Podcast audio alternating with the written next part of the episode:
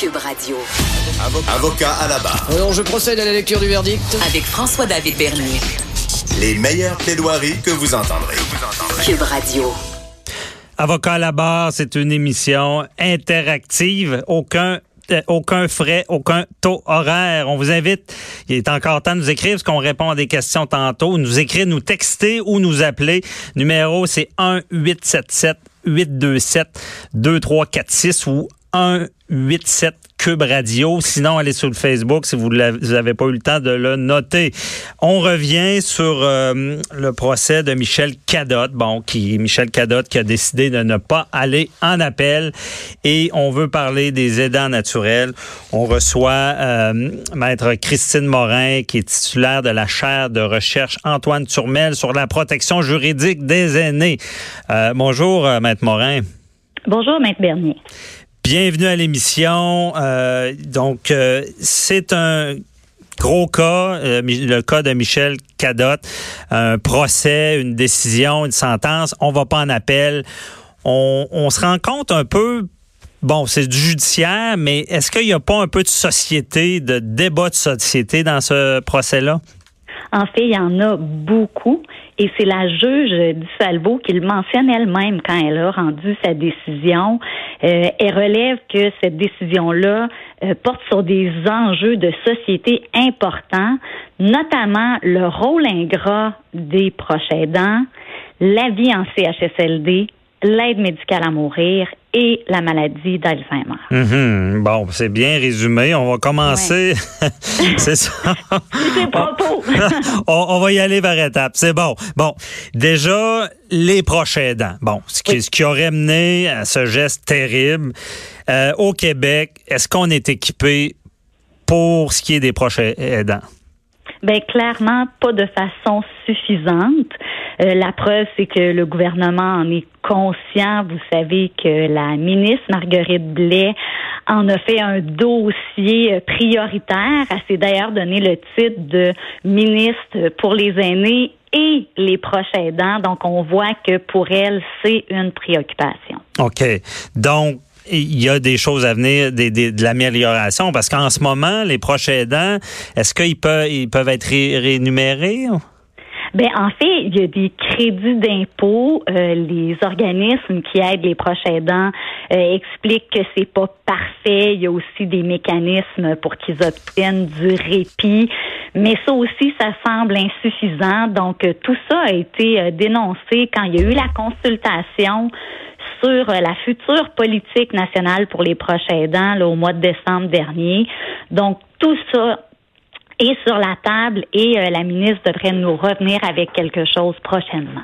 Pour que ça soit mieux encadré, parce que un proche, on parle de dignité euh, mur à mur dans tout ça, là, puis mais tu sais, je veux dire, est-ce que au Québec, quelqu'un qui dit, regarde, moi là, mon parent, mon, mon enfant, c'est ma priorité, on le sait là, euh, je, je, décide de m'en occuper, je veux qu'il reste dans, dans, cette dignité là, je veux qu'il soit bien. cette personne-là, je suis pas sûr qu'elle est bien vue par le système. Est-ce que je me trompe? Euh, vous avez raison, c'est un des problèmes qui est dénoncé, euh, le manque de reconnaissance pour les proches aidants. Donc, euh, c'est quoi leur statut? Est-ce que c'est un interlocuteur valable? Est-ce que le réseau de la santé se préoccupe suffisamment de ce qu'ils pensent et tout ça? OK. Donc, c'est une des problématiques qui, qui vient avec cet aspect-là de que ça soit mal encadré, qu'on ne sait pas trop s'ils ont de l'aide financière, s'ils sont ils peuvent être rémunérés, euh, dans le sens que euh, la détresse vient de s'occuper d'une personne, mais si tu t'occupes d'une personne, détresse, détresse financière ajoutée à ça, c'est, je pense que c'est là qu'il y a des gens qui s'en sortent pas. Oui, vous avez raison. En fait, ce qui ressort le plus souvent, c'est l'épuisement des proches aidants. Donc, les gens sont fatigués, ils ont besoin de répit, euh, leur isolement parce que parfois ils sont seuls pour aider un de leurs proches mhm. et le besoin de reconnaissance, comme on mentionnait tout à l'heure. OK. Et vous, est-ce que vous croyez la ministre quand elle dit que oui, on va changer les choses? Ben, je veux la croire parce qu'il faut faire quelque chose, effectivement. Puis, elle semble sérieuse dans sa démarche. Donc, comme je vous disais, elle consulte beaucoup. Elle va avoir une politique. Donc, oui, on devrait voir des améliorations. OK, mais elle n'a pas donné d'échéancier, là, disant dans un an, on sort de la loi, on ne sait pas. Là. Ben moi, j'ai pas les chiffres exacts. Euh, quand on l'a rencontré en décembre, elle s'était donné autour d'une année pour nous revenir. OK, bon. Euh, s'il vous plaît, on va mettre ça à l'agenda. On, va, on va vérifier en décembre si ça a été fait. Check. On espère. C'est, c'est là, mais c'est sérieux. Euh, et je reviens, bon, OK. Premier aspect. Deuxième aspect. Tu sais, on peut pas dire qu'on n'évolue pas au Québec. Là, il y a l'aide médicale à mourir. Bon, déjà, on a fait des pas de géants. Euh, on, permet à certaines personnes de, de pouvoir bénéficier, malgré qu'il y a des débats devant les tribunaux parce qu'il y a des concepts comme la mort raisonnablement prévisible on sait pas trop comment jongler, que la Cour suprême n'avait pas mentionné dans son jugement. Donc, tout ça, l'aide médicale à mourir, et il y a des trous. Il y a des trous. Euh, on parle justement de l'Alzheimer. Ça, est-ce qu'il y a des solutions pour ça? Ben en fait, il y a un groupe de travail, un groupe d'experts qui a été mis en place par le gouvernement du Québec pour réfléchir à ce que vous appelez des trous, mhm. puis penser à un élargissement éventuel de l'aide médicale à mourir, euh, notamment pour pouvoir la demander de façon anticipée.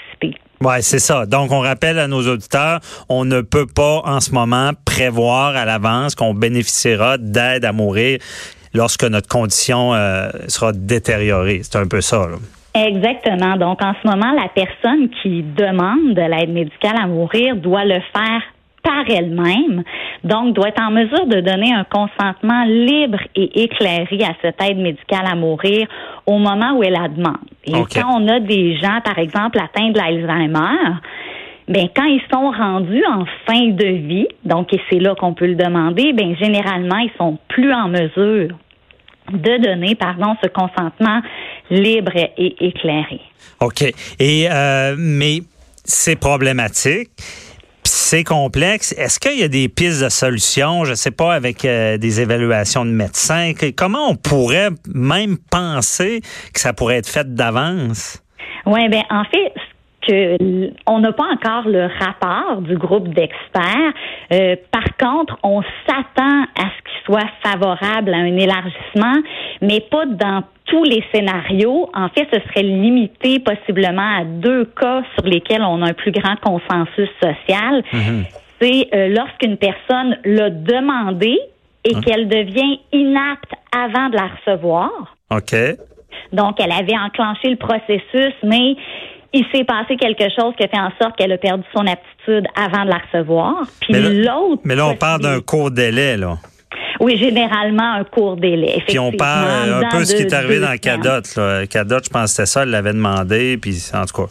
Bien, dans Cadot, en fait, quand elle l'a demandé, euh, elle n'était pas en fin de vie et on n'était pas sûr qu'elle puisse donner un consentement libre et éclairé. OK, OK. Donc, euh, parce que quelqu'un qui est atteint d'Alzheimer peut vivre de longues années avec cette maladie-là. Donc, elle répond pas à un des critères importants de la loi qui est d'être en fin de vie. OK. Donc, le premier, c'est ça, on veut, euh, on dit, bon, je, l'ai demandé, je tombe en inaptitude, il y a peut-être de quoi faire. Et la deuxième, vous alliez le dire, c'est quoi? La deuxième, c'est une fois que la personne a reçu un diagnostic. Donc, on vous annonce que vous êtes atteint de la maladie d'Alzheimer. Mais là, est-ce qu'on pourrait pas permettre à la personne, de façon anticipée, de demander de l'aide médicale à mourir le jour où elle sera rendue à un stade X de sa maladie? OK. Donc, elle fait la demande alors qu'elle est encore apte, alors qu'elle n'est pas en fin de vie, en prévision de son inaptitude. OK. Et là, le stade X, c'est ça que je me demande. oui. C'est quand ça? Effectivement, et c'est la grande question.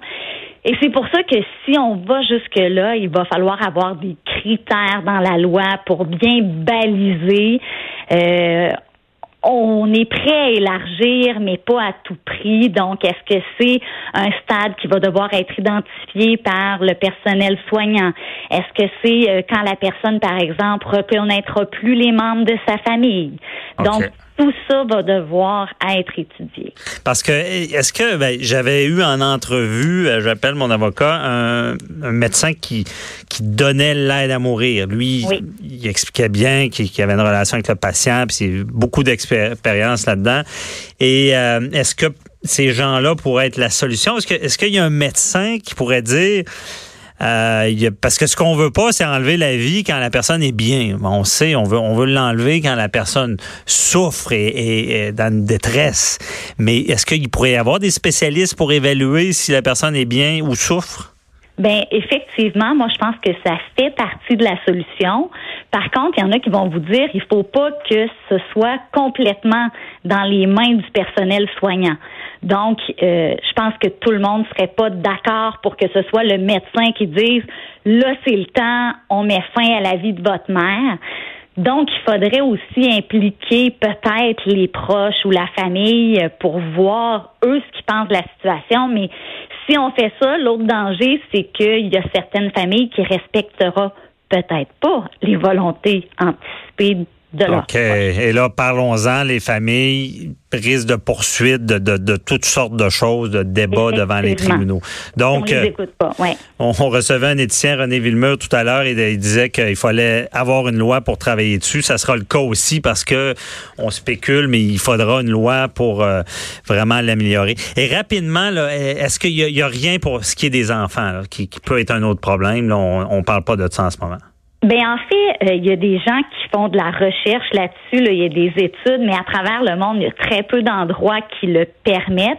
On parle généralement de du mineur qui est mature, donc euh, pas un enfant de peut-être pas un enfant de 5 ans, mais un enfant par exemple de 15 ans qui serait lui aussi en fin de vie, qui a des souffrances parce que si on lui permet pas, ben on fait une sorte de discrimination par rapport à cet ben, enfant-là un autre débat. On en reparlera certainement.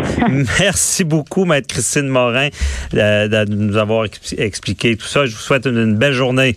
Excellent. Au revoir. Merci. Bye bye. Au revoir. Restez là. On répond à vos questions.